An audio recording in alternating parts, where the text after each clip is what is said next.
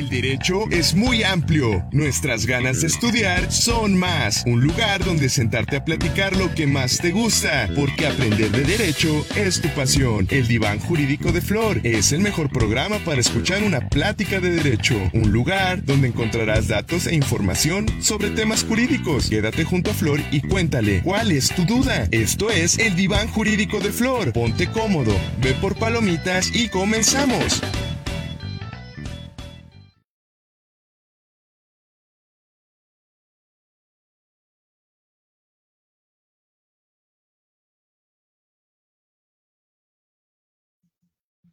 Hola, hola, hola, hola. Buenas, buenas noches. Bienvenidos al diván jurídico de Flor, el mejor lugar para echarse una rica platiquita de derecho y sobre todo esta noche que está lluviosa y fría acá en Ciudad de México. A ver, cuéntenme ustedes cómo está en sus lugares de residencia.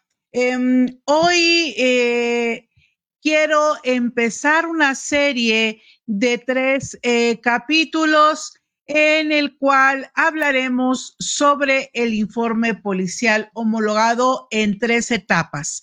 Primero, eh, veremos lo que es el protocolo del primer respondiente. El primer respondiente es la persona o es el servidor público que se va a encargar de llegar en primer lugar al lugar de los hechos. Y entonces él es pues la persona que tiene que utilizar el informe policial homologado.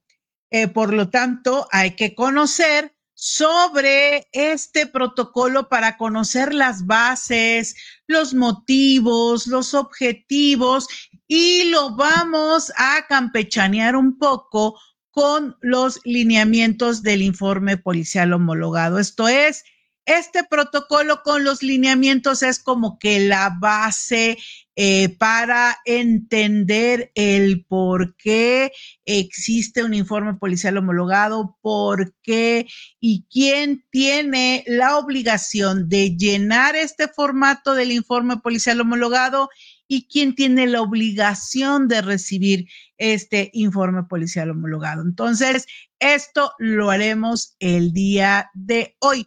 El siguiente miércoles veremos ahora recomendaciones generales sobre el informe policial homologado, es decir, tips para eh, llenarlo mejor, es decir, cuestiones previas. A ver ahora sí el llenado y esto será en la última eh, sesión, es decir, de las tres que vamos a tener.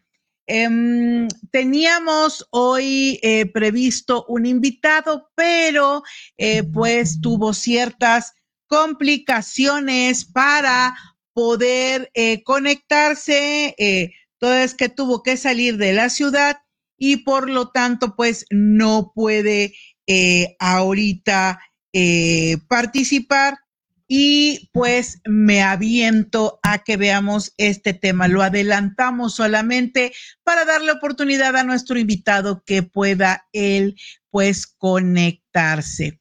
Em, pues entonces, ya que empezamos a tener quórum, pues vamos a ver sobre el material de nuestro tema para que sea más eh, fácil de entender toda vez que esta parte eh, normalmente, eh, pues a muchos se les hace un poquitito aburridita, pero van a ver que chismeándolo, platicándolo aquí tranquilamente, pues vamos a poder entenderla, comprenderla y llevarnos pues la información.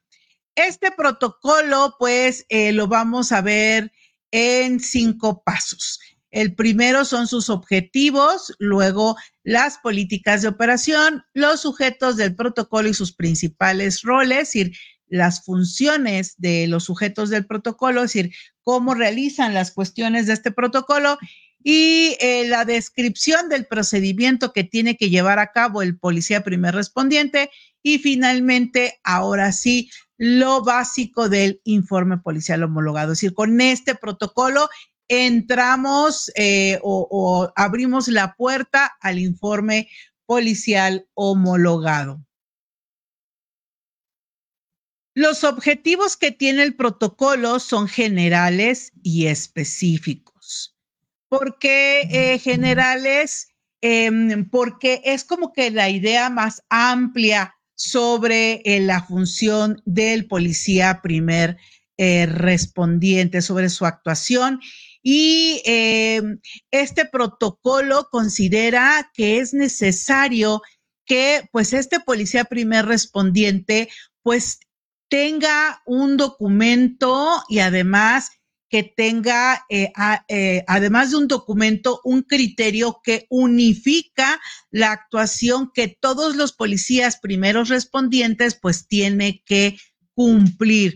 Em, eh, antes, pues cada quien hacía las cosas como, como Dios le daba a entender y ahora lo que se busca con el protocolo es decirle al policía, mira, aquí está la base de apoyo para que tú entiendas tu función como policía primer respondiente y de esto te puedes apoyar. Estas personas son las que van a eh, participar junto contigo y lo vas a hacer de tal o cual manera. Entonces, este es el objetivo general. Buenas noches, eh, Rubí. Buenas noches, Aura. Qué bueno que están aquí acompañándome.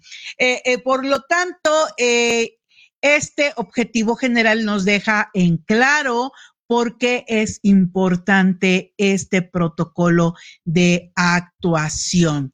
Luego tenemos ya el objetivo específico que es establecer los procedimientos, eh, obviamente los pasos que se deben de seguir, uno, dos, tres, cuatro, para el policía eh, primer respondiente y que su actuación entonces pueda cumplir con esos estándares de eh, los principios de disciplina, legalidad, objetividad, eficacia, honradez, profesionalismo, derechos humanos y obviamente haya una certeza jurídica de lo que el policía está haciendo. Hola, eh, Román. Buenas, buenas noches. Qué bueno que estás aquí acompañándonos. Eh, ya que nos queda claro la importancia del protocolo, que en resumen es de que los policías primeros respondientes tengan una base eh, donde ellos puedan ver el procedimiento que se va a seguir, entonces ahora sí ya podemos ver lo que llama el protocolo políticas de operación, que en realidad son como ciertas eh, características que nos va eh, eh, diciendo que puede hacer el primer respondiente y cómo lo tiene que hacer.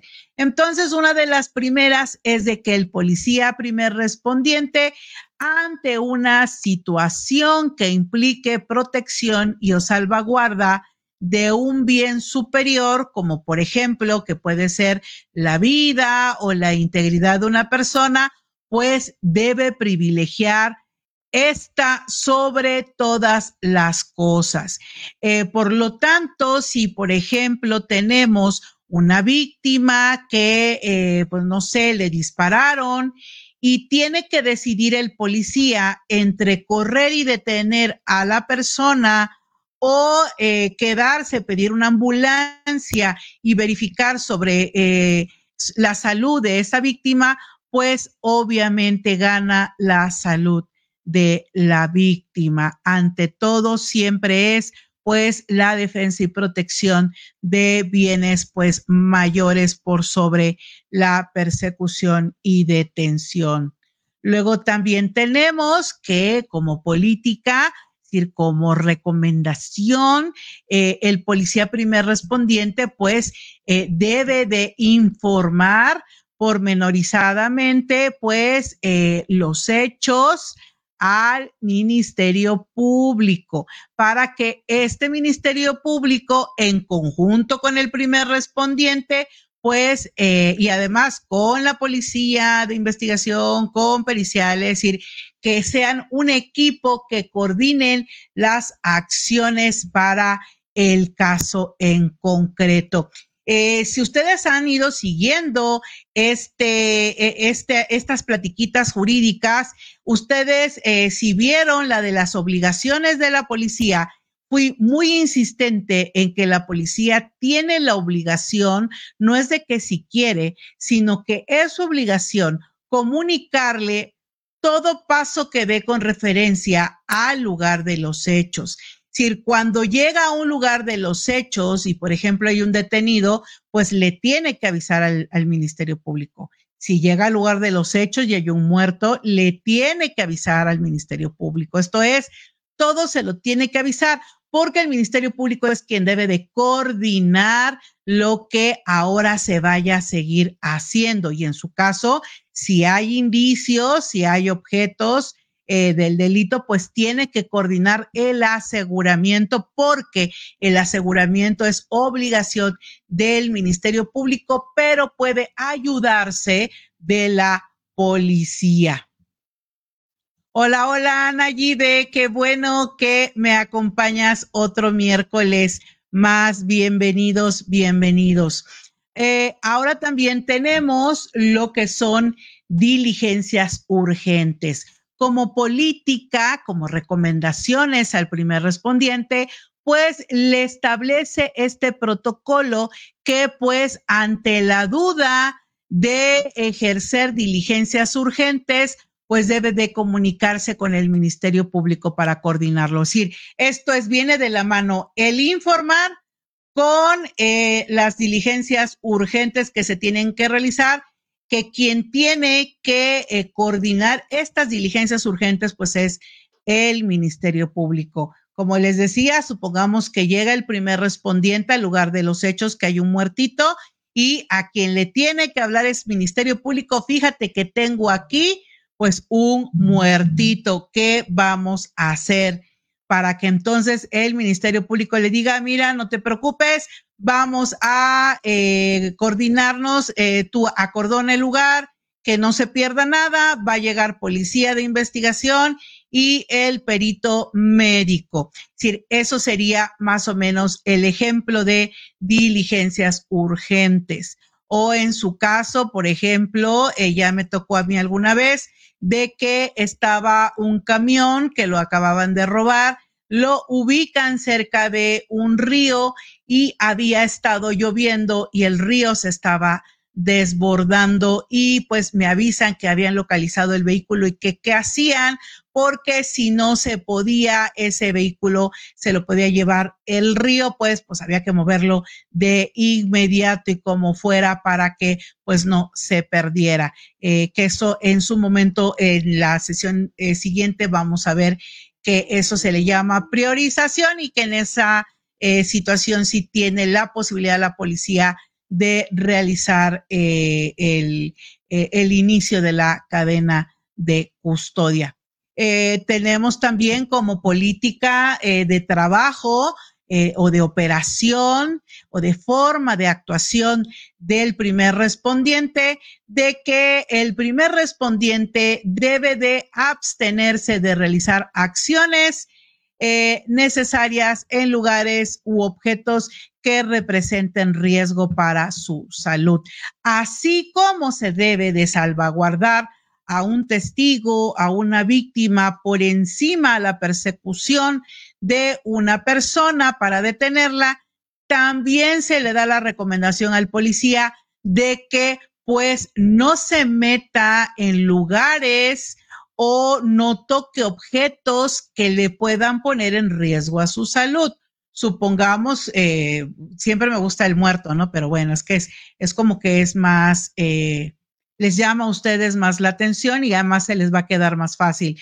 Supongamos que tenemos un muerto, pero es un muerto que tiene eh, un mes, ¿no? Ya está todo inflado, ya este, ya tiene eh, todas eh, las características de que empezó su descomposición Y entonces, eh, pues la policía quiere, pues meterse ahí a ver, a checar, a ver si de verdad es un muerto o no. Es decir, no lo debe de hacer porque, pues, además de que hay que cuidar el lugar de los hechos, pues también se puede poner en peligro su salud porque, pues, eh, sabemos que salen ciertos gases y vapores que pueden ser dañinos. O también supongamos que alguien roba una cuestión que tenga que ver con eh, venenos o con sustancias químicas peligrosas y eh, de pronto tiene un llamado para eh, la policía para ubicar el vehículo donde venían esas cuestiones y de pronto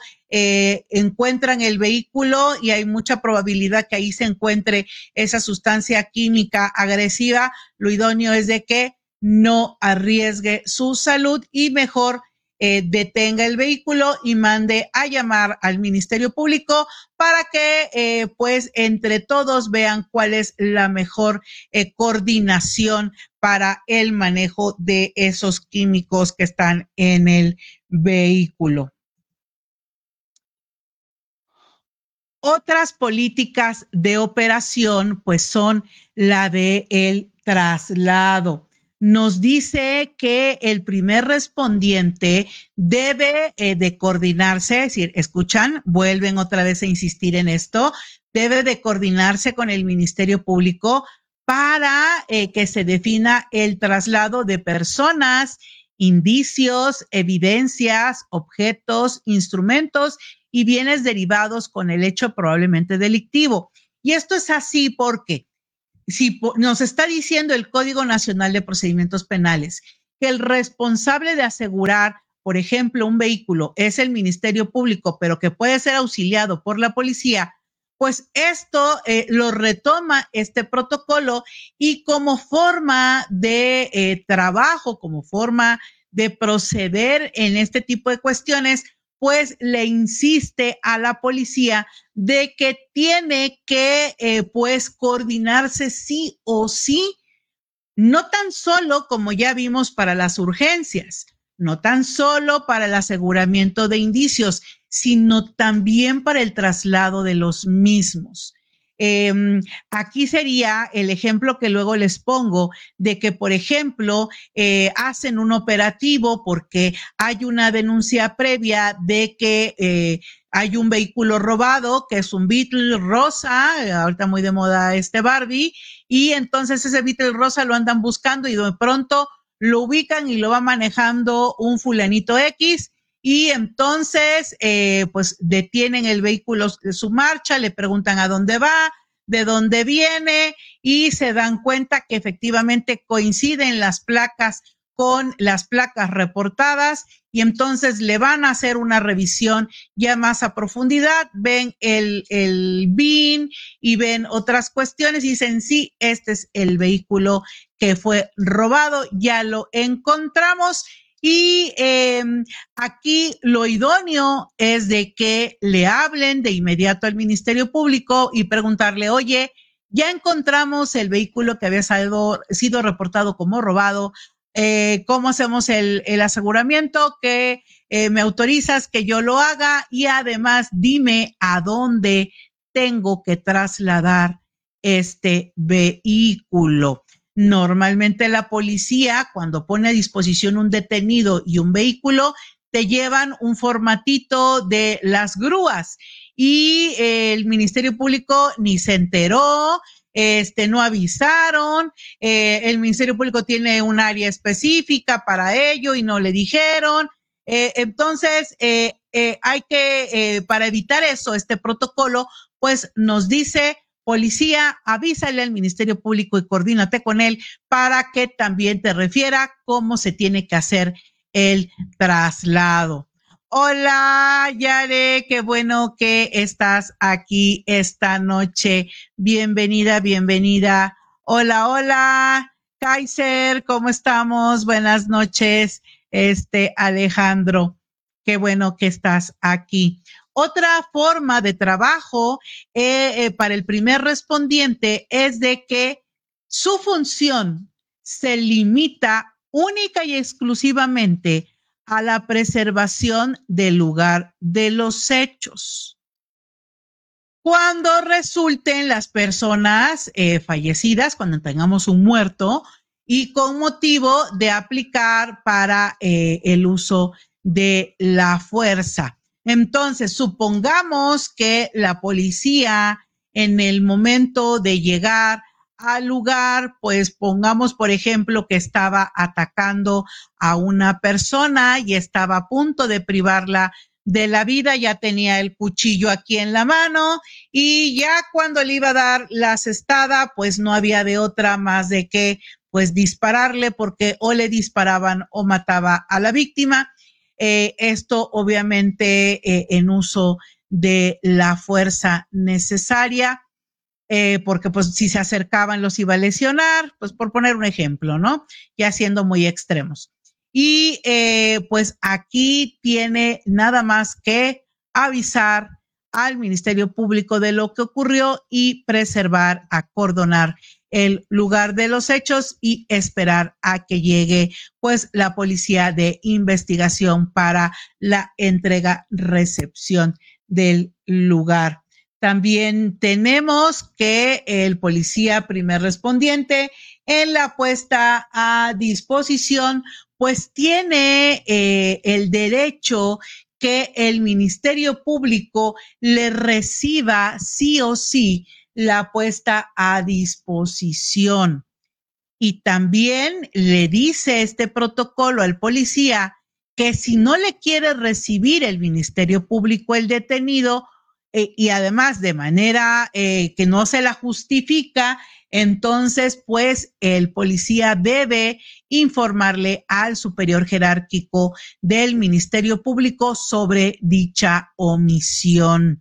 Esto es bien importante y este protocolo, lo idóneo es que lo leyera también el Ministerio Público para que esté enterado que no tan solo le da obligaciones a la policía, sino que también le da obligaciones a los entes que se relacionan con la policía y que eh, pues están también eh, pues eh, condicionados a la participación del policía y también del informe policial homologado.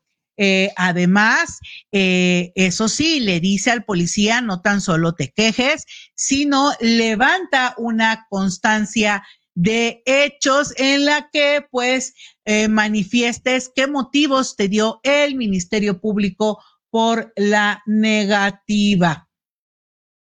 Y además, ante esta situación, el servidor eh, público superior jerárquico del Ministerio Público, pues de inmediato, eh, pues debe de eh, checar y ver qué está sucediendo para que pues cumpla y sí o sí se reciba el informe policial homologado y al detenido. Si ustedes recuerdan, en la sesión anterior, una de mis eh, recomendaciones fue reciban al detenido. Normalmente las detenciones vienen bien. Eh, si había duda de que se tardó mucho en ponerlo a disposición, recordemos que no amerita la libertad del detenido, solamente amerita que se justifique mejor y en su caso, pues eh, se deje sin efecto, pero lo que se haya desahogado durante el tiempo en que se excedió el policía. Por lo tanto, si le llega, por ejemplo, con tres horas de, eh, de retraso la puesta a disposición y eh, no tiene una justificación, pues no tiene por qué no recibirse el detenido. Por el contrario, hay que defender la detención, la flagrancia, que esa estuvo correcta, pero que pues la dilación no causó ningún tipo de efecto, puesto que no se desahogaron más datos de prueba durante el tiempo excedente de la detención. Entonces, no hay pretexto, la verdad, que valga para no recibir el detenido y en su caso, pues hágase responsable el Ministerio Público del por qué eh, decide eh, no recibir al detenido o por qué consideran que es este, una detención ilegal y pues acuerden lo correspondiente bajo su más estricta responsabilidad. Tenemos también que el primer respondiente puede recibir o puede hacerse acreedor a una multa, a, bueno, a una sanción en caso de omitir alguno de los requisitos señalados en la puesta a disposición, es decir, en el informe policial homologado. Eh, y vuelve a insistir, previo aviso al Ministerio Público, al superior jerárquico y al órgano fiscalizador de la institución policíaca, esto es a, los órganos internos de control. Esto es, es importante que la policía tenga este tipo de capacitaciones para que sepa llenar perfectamente bien el informe policial homologado, puesto que si algún dato le falta y eh, es responsable el dato de que la persona salga en libertad, por un mal llenado del informe policial homologado, pues puede hacerse acreedor a una sanción en el órgano interno de control. Hola, hola, Clau, bienvenida, bienvenida, buenas, buenas noches.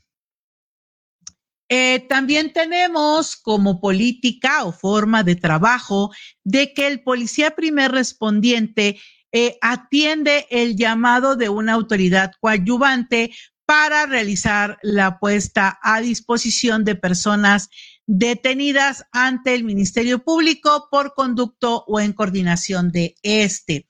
Si recuerdan, eh, aquí habla de autoridad coadyuvante, pero también puede ser ciudadano coadyuvante. Recuerden que eh, la detención puede ser una detención ciudadana. Si es detención ciudadana, pues el primero, pues puede ser el primer policía que tenga más cercana a la persona y por lo tanto el policía va a ayudar al ciudadano a que se ponga a disposición esa persona.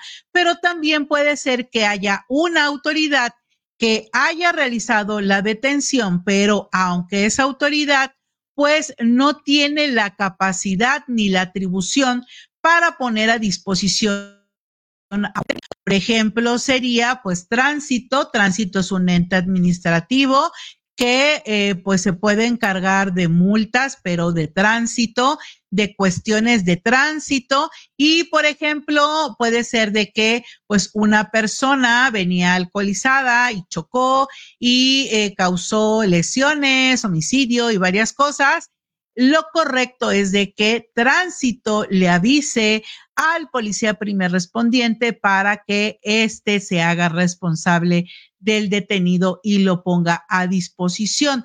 Tránsito no lo puede poner a disposición. Tránsito, su obligación es de que realice todo su papeleo administrativo, todos sus partes informativos, sus peritajes, haga todo lo que tiene que hacer que le corresponde y participe simplemente como aprensor en su caso, que sería casi, casi como una aprehensión ciudadana, participe nada más explicando que él detuvo a la persona en el momento que eh, llegó y que estaba eh, el accidente en ese momento y él estaba eh, dentro del vehículo, por poner un ejemplo, y que se lo deja a, este, a la policía primer respondiente. Luego tenemos eh, que el policía primer respondiente, cuando no tenga información o no es aplicable que rellene alguna parte del informe policial homologado, pues tiene que sí o sí eh, lo que llaman testar, esto es, le pueden poner una rayita, o le pueden poner no aplica o le pueden poner sin información, pero no se puede quedar en blanco y que dé eh, la posibilidad de que alguien malévolamente le puedan meter información al informe policial homologado. Entonces también es una política, es una forma de trabajo que sí o sí tiene que eh, realizar eh, el primer respondiente. Ahora, ¿quiénes son los sujetos que están obligados o que son parte eh, considerada en este protocolo de actuación y cuáles son sus principales eh, acciones o roles en, en todo esto de eh, la función policíaca. Tenemos primero a la autoridad coadyuvante, que podría ser, como les decía, tránsito municipal. Eh, en Veracruz está lo que le llaman IPAX. Y eh, entendamos que una autoridad coadyuvante, pues, es aquella que se da cuenta de que hay un hecho delictivo y pues auxilia a eh, las autoridades de seguridad pública pues con todo este show que es el detenido. Eh, y estas autoridades pues tienen la obligación de denunciar obviamente la existencia de cualquier delito. Luego tenemos pues la figura del Ministerio Público.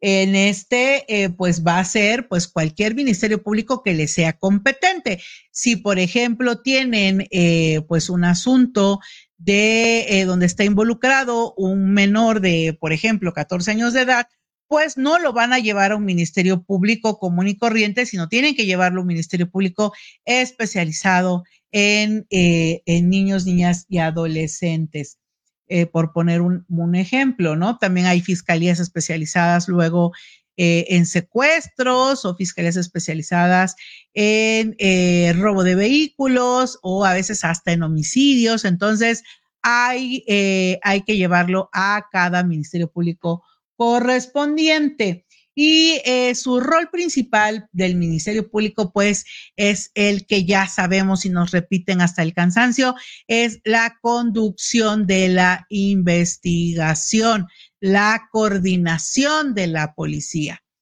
Luego tenemos otro sujeto del protocolo que es el perito y su rol principal, pues, es el de ejecutar las actividades de procesamiento, porque es la persona experta o especializada en una ciencia, arte, técnica u oficio. Esto les debe de quedar claro de que entonces, y, nos va a quedar más claro después ahorita con la siguiente figura, que es el policía con capacidades para procesar, que una cosa es el policía primer respondiente otra cosa es el policía con capacidades para procesar y otra cosa es el perito. Son tres figuras totalmente diferentes y con obligaciones diferentes. El policía con capacidades para procesar, pues es un policía eh, que pertenece a la policía, a, las instituciones policíacas y procuración de justicia, pero tiene una especialización que le hace eh, capacitado para procesar indicios, evidencias, objetos, instrumentos o productos del hecho delictivo. Y obviamente su rol principal, pues es el que, eh, pues él va a llevar todo lo que es pues el inicio de la cadena de custodia, que es pues el procesamiento, ese procesamiento pues tiene ahí incluido el embalaje, el etiquetamiento, igual el, traslado, entrega de indicios y evidencias ante la bodega. Es decir, él es como un perito, pero de la policía, es un policía perito, eh, mm, eh, que es diferente a los peritos de la fiscalía. Por lo que yo lo insisto mucho que el policía con capacidades para, eh, para procesar es el único policía que debe meterle mano al lugar de los hechos, porque el primer respondiente pues no tiene esas capacidades ni atribuciones. Ahorita lo vamos a ver.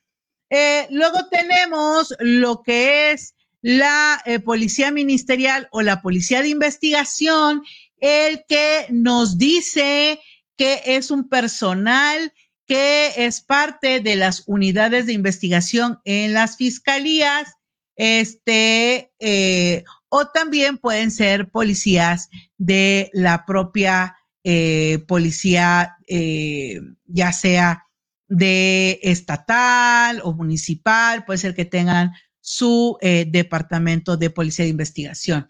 Y pues su rol principal es de actos de investigación. Tienen que realizar actos de investigación. Y ahora el más importante, pues es el que tiene que cumplir aún más este protocolo. El primer respondiente, este es personal de una institución de seguridad pública y que pues tiene eh, que conocer de primera mano, él debe ser el primero en llegar al lugar del hecho, eh, una vez que se percata que existe eh, un hecho delictivo y pues eh, él puede pues corroborar denuncia, puede tomar la denuncia, puede eh, entrevistar testigos, puede detener en flagrancia, puede localizar o descubrir indicios, eh, pero si escuchan, no puede él procesar el lugar de los hechos. solamente puede, y eso lo veríamos para la siguiente, puede eh, realizar una priorización, es decir, levantar un indicio, hacer el inicio, o sea, el procesamiento del indicio lo puede y lo debe de hacer cuando se dé la característica de, eh, eh, que no puede em, quedarse el objeto en el lugar porque si no se perdería. Entonces ya vimos todos los que participan. Ahora vamos a ver el procedimiento, que la verdad es muy rapidito.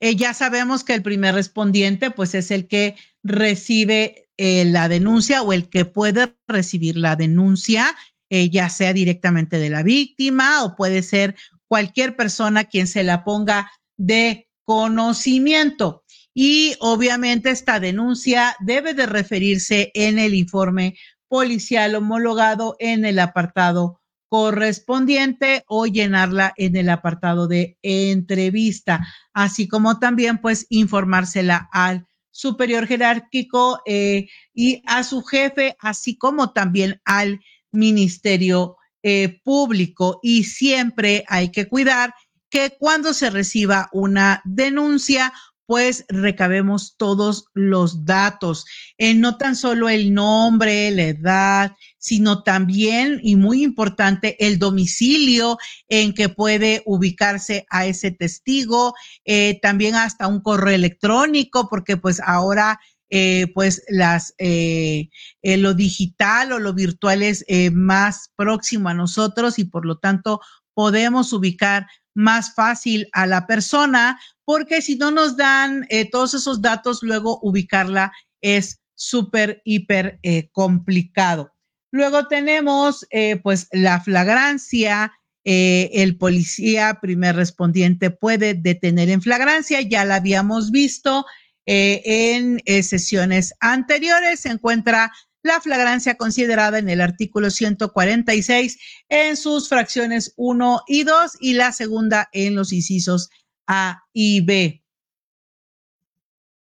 Y finalmente tenemos que puede localizar y descubrir indicios el policía primer respondiente en el lugar de los hechos y lo idóneo es de que pues lo documente con fotografías, videograbaciones, croquis y anexarlo al informe policial homologado.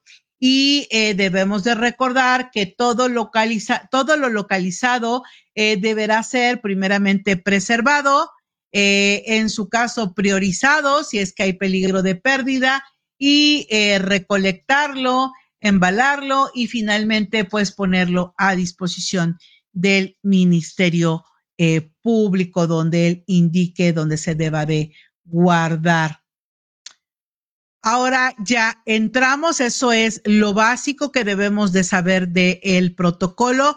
Ahora entraremos con los lineamientos del informe policial homologado. No quiero eh, no, no quiero eh, perder tanto tiempo en esta parte, en el IPH a través del tiempo. Trataré de ser muy, muy rápida. Eh, el informe policial homologado nace cuando nace la Ley General del Sistema de Seguridad Pública, puesto que se dieron cuenta que era necesario eh, unificar criterios y que, que, tuvieran algo que los ayudara y eh, pensaron pues en algún formatito que nada más sea de rellenar espacios. Y entonces en el artículo 41 está la obligación de registrar todos sus datos y en el 43, pues el de eh, llenar el informe policial homologado. Luego, eso fue en el 2009. En el 2010 tenemos que en el 21 de mayo del 2010, pues eh, en una sesión del Consejo Nacional de Seguridad Pública aprueban los primeros lineamientos del informe policial homologado y queda eh, en consenso que debe de ser un formato preimpreso para que fuera más fácil y rápida. Y entonces en este año nace el protocolo del primer respondiente. Luego tenemos en el 2015 que el 21 de agosto, nuevamente en otra sesión del Consejo Nacional de Seguridad pública, pues aprueban el protocolo nacional del primer respondiente y los anexos que serían el informe policial homologado, eh, que en aquellos tiempos, recuerdo, era como de color verdecito, hasta se mandaban a hacer así por, por tablones el informe policial eh, homologado, si era así un bonchecito de muchos informes policiales homologados. Eh, luego, para 2018, el 6 de febrero, pues en otra sesión, vuelven otra vez a publicar el protocolo nacional del primer respondiente, pero eh, le agregan ahora el nuevo formato del informe policial homologado. Y en el 2019, el 17 de julio, pues tenemos que en otra sesión del Consejo Nacional aprueban el nuevo formato del informe policial homologado y actualizarían eh, o dejan establecido que se tiene que actualizar el, los lineamientos en 60 días. Finalmente, pues tenemos en la sesión del 20 de febrero del 2020 de que pues eh, sale un acuerdo por el que se emiten los lineamientos para el llenado, entrega, recepción, registro, resguardo y consulta del informe policial homologado, que es el que tenemos hasta nuestros días. Ya ven, es, es bonito conocer la historia de eh, las cosas que hacemos. A veces las consideramos tan comunes y corrientes y le perdemos de vista qué ha pasado. Imagínense desde el 2009 hasta el 2020, toda este, todos estos cambios en los mismos documentos, que es el protocolo, los lineamientos y el formato mismo. Eh, ¿Quiénes son sujetos obligados eh, en estos lineamientos del informe policial homologado? pues las, las Secretarías de Seguridad Pública y Protección Ciudadana, el secretario ejecutivo del Sistema Nacional, Guardia Nacional, eh, secretarías de Función Pública, secretarías de Seguridad Ciudadana, secretarías de Seguridad Municipal, direcciones de Seguridad Pública. También tenemos como sujetos obligados a la Fiscalía General de la República, Procuradurías de los Estados, Fiscalías Generales de los Estados, órganos administrativos desconcentrados de prevención y readaptación social, direcciones generales del sistema penitenciario, jueces municipales, cívicos, calificadores y conciliadores. Esto porque el informe policial homologado tiene dos partes. Una que es de delitos y otra es de cuestiones este, meramente, eh, pues, de administrativas, ¿no? Luego tenemos eh, que pues toda dependencia que esté involucrada con eh, la seguridad pública le aplica este, o bueno, le obliga este protocolo de actuación. Luego pasemos a lo que son las obligaciones de las instituciones policiales de acuerdo a los lineamientos. Y estas, pues, nos dicen que pues una de las importantes es la de utilizar exclusivamente el formato de informe policial homologado al, a, lo que se han referido en partes anteriores a dicho lineamiento. Esto es, eh, en algún tiempo eh, había, por ejemplo, la policía municipal, eh, era bien complicado que entendiera esto, que lo único que debían de presentar era el informe policial homologado, el formatito de siete hojitas. Y ellos decían que no, que necesitaban para su control también el oficio de puesta a disposición y que quería que se le recibieran los dos. Pero aquí nos está diciendo este apartado que solamente se debe de utilizar exclusivamente el IPH. Esto es, no puede tener ningún tipo eh, de documento más que el informe policial homologado y es el único que se debe de utilizar como documento identificador de eh, pues una detención, de que se deben de llenar los campos, garantizar la información, si hay que ponerla completa. Y que pues cuando se entrega el informe policial homologado se debe de entregar todo, detenidos, objetos, eh, todo y que eh, pues se debe de recabar el sello de recibido pues de la eh, autoridad a la cual se lo llevaron y entregaron. Luego indica que se tiene que digitalizar el informe policial homologado para subirlo a la base de datos correspondientes. Ahora, ¿cuáles son las obligaciones de las autoridades competentes?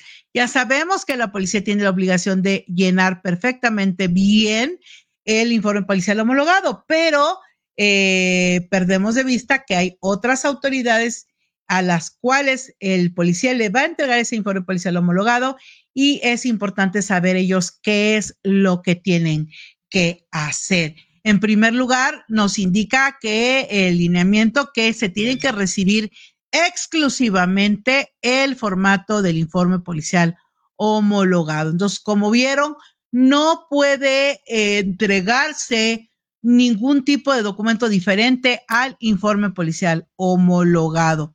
Así también eh, eh, se deben de brindar las facilidades, es, por ejemplo, si estamos hablando del Ministerio Público, pues él tiene que brindarle las facilidades a la policía para que pueda eh, pues terminar de realizar lo que tenga que realizar, llenar lo que tenga que llenar y eh, para ello pues debe de realizarse pues las eh, impresiones correspondientes.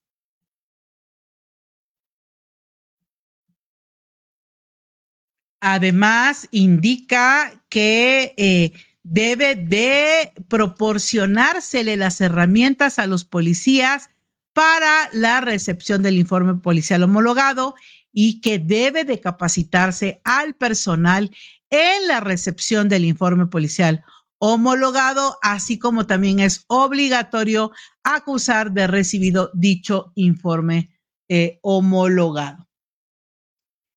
Mm, como les decía, hay dos tipos, eh, eh, que es de delitos y de infracciones. Entonces, vamos a ver así a grandes eh, rasgos. El informe policial homologado tiene un número o un número de referencia, si tiene el espacio para un número de referencia o número de folio y en ese espacio también debe de ponerse el número del Registro Nacional de Detención. Eh, también los datos del o los integrantes del Instituto Policial que lo emite. Esto es, debe de tener los datos, por ejemplo, si son de policía municipal, pues los datos correspondientes a la policía municipal. Eh, datos de la autoridad competente que lo recibe, ahí es donde debe de ponerse los datos del Ministerio Público Receptor. Luego tenemos em, los datos eh, generales de la eh, intervención o de la detención. También tienen que hacer reporte pormenorizado en caso de existir lesiones, eh, tiene que haber aseguramiento y o aseguramiento de armas y si las hay, deben de establecerlo en el informe policial homologado. Eh, tiene que estar también, si es que se inspeccionó el vehículo, tiene que estar también establecido lo referente a que si existió preservación o no del lugar de los hechos. Eh, tiene que haber el motivo, tiene que estar establecido el motivo de la intervención o actuación. Esto es de que si detuvieron en flagrancia, la descripción del por qué si se daba eh, pues esa flagrancia, eh, la ubicación del o los lugares de la intervención también tienen que quedar bien establecidos y además el informe policial homologado ya lo veremos tiene un área para que dibujemos croquis, mapa o lo que nosotros eh, tengamos para ubicar bien el lugar de los hechos. Y pues en caso de existir eh, detenidos, pues llenar el, área correspondiente de los eh, detenidos. Luego tenemos que pues el policía primer respondiente puede hacer entrevistas y pues debe de contener los datos generales de la persona entrevistada y el relato mismo, pero este pues también tenemos que ver que eh, debe de eh, em, considerarse varias cuestiones. Tenemos en primer lugar que eh, ser conscientes de que hay delitos en donde eh, no podemos poner el nombre de la víctima. Por ejemplo, yo tuve un asunto de secuestro, que fue mi primer asunto, que ya les platicaré ese tipo de historias eh, en Story Times, em, de que eh, hubo un secuestro y cuando nos pusieron a disposición al detenido, pues pedimos que se reservara la identidad de la víctima secuestrada y solamente se le pusieron sus iniciales para que pues no corriera ningún tipo de peligro. Buenas noches, buenas noches, licenciada, no se preocupe, nunca es tarde. Cualquier cosa se complementa con la videograbación. Bienvenida, bienvenida. Y eh, tenemos eh, que además eh, tenemos que leerles a los entrevistados lo que es artículos como el 360, en el cual pues sí todos tienen la obligación de declarar, pero eh, también hay que decirles que si están relacionados o involucrados en los hechos que estamos investigando, pues tienen derecho a pues guardar silencio.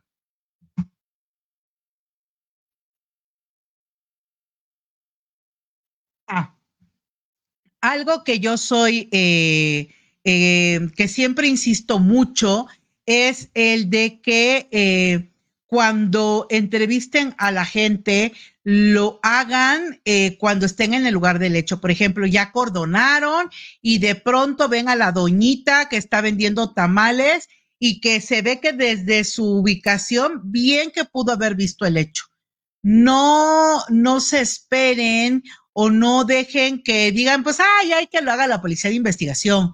No, háganlo los primeros respondientes porque eh, de aquí a que volvamos a agarrar a esa persona, al rato se va, al rato ya nadie la vio y pues no podemos asegurar de que efectivamente ahí estaba. Entonces, si el primer respondiente viene y realiza la entrevista a él, pues hay mucha probabilidad de que la testigo nos pueda ayudar. Y eh, pues la verdad, un testigo es la diferencia entre una condenatoria y una absolutoria. Si es un buen testigo, además, pues no vamos a tener problema eh, en el juicio. Pero imagínense, no sabemos bien los datos del testigo, este, eh, si se le entrevistó, pero no se tienen los datos, entonces pues va a ser difícil que la policía de investigación logre ubicarla.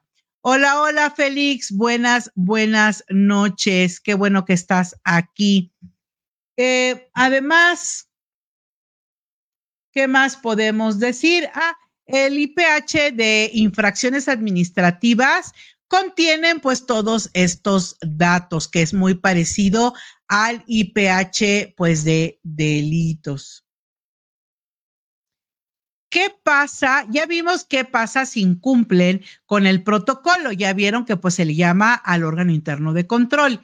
Pero ¿qué pasa si incumplimos estos lineamientos? Pues nos indica el décimo noveno eh, eh, incumplimiento, denominado incumplimiento de los eh, lineamientos, de que el incumplimiento de los presentes lineamientos podrá traer consigo las responsabilidades penales administrativas y de cualquier otra índole a que haya lugar, de acuerdo a las facultades y obligaciones de los servidores públicos a los que se hace alusión en los presentes lineamientos y demás normatividad aplicable. Esto es de que eh, pues cúmplelos porque eh, puede ser que hayas cometido con el incumplimiento no tan solo cuestiones penales, sino administrativas y obviamente también laborales eh, y pues un montón de problemática eh, que se puede eh, dar si no se cumplen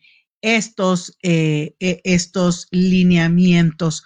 Pues terminamos este tema del protocolo de actuación y el, los lineamientos del informe policial homologado ya lo vimos de manera normativa, ahora tenemos que verlo, por eso la siguiente sesión en los puntos medulares en donde eh, pues sabemos de que pues eh, si no se llena bien, ya vimos, se puede tener responsabilidad. Entonces, el chiste es que veamos dónde están esos errorcitos, qué es lo que normalmente nos falla eh, previo a que ya ahora sí veamos directamente el formato y podamos ver si lo podemos eh, llenar, porque la verdad es un buen ratito que nos podemos llevar llenándolo.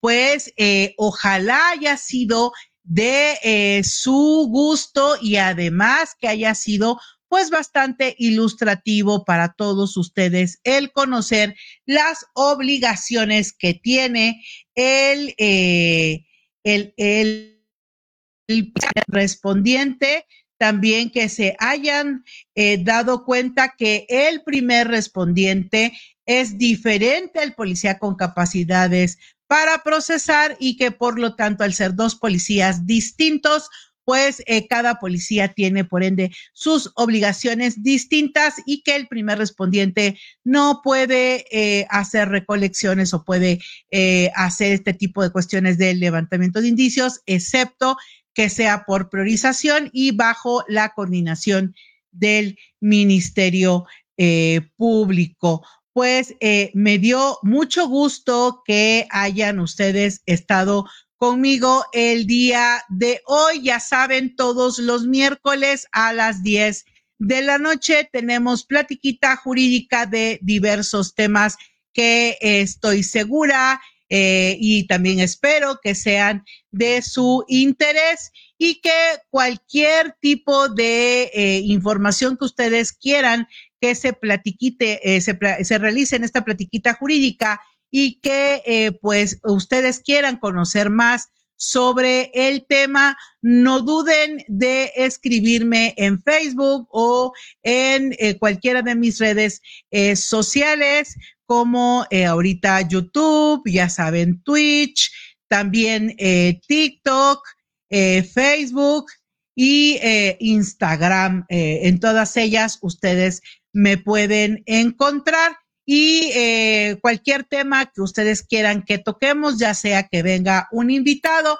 o ya sea que eh, pues yo eh, sí eh, lo conozco o lo estudio, eh, porque en realidad esto es para explicárselos a todos ustedes que estos temas que normalmente se escuchan muy teóricos, ustedes tengan algún ejemplo que los ayude a entenderlo eh, mejor. Y antes de irnos, pues eh, no me dio tiempo de eh, poder realizar ya bien el conteo de los ganadores, así que hoy me quedo otro ratito a realizarlo y estaríamos dando ya o este fin de semana o la siguiente semana el listado de ganadores.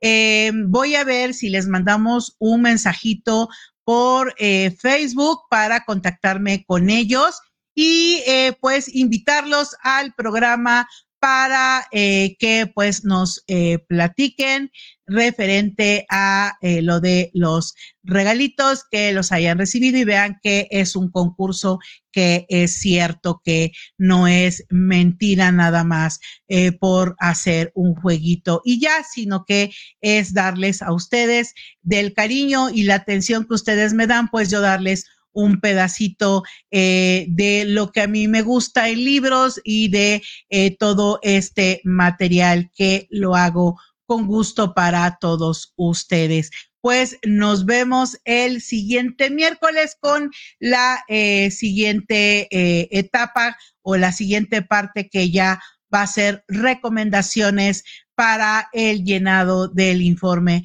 policial homologado. Nos estamos viendo. Bonita noche, bye bye. ¿Aprendiste los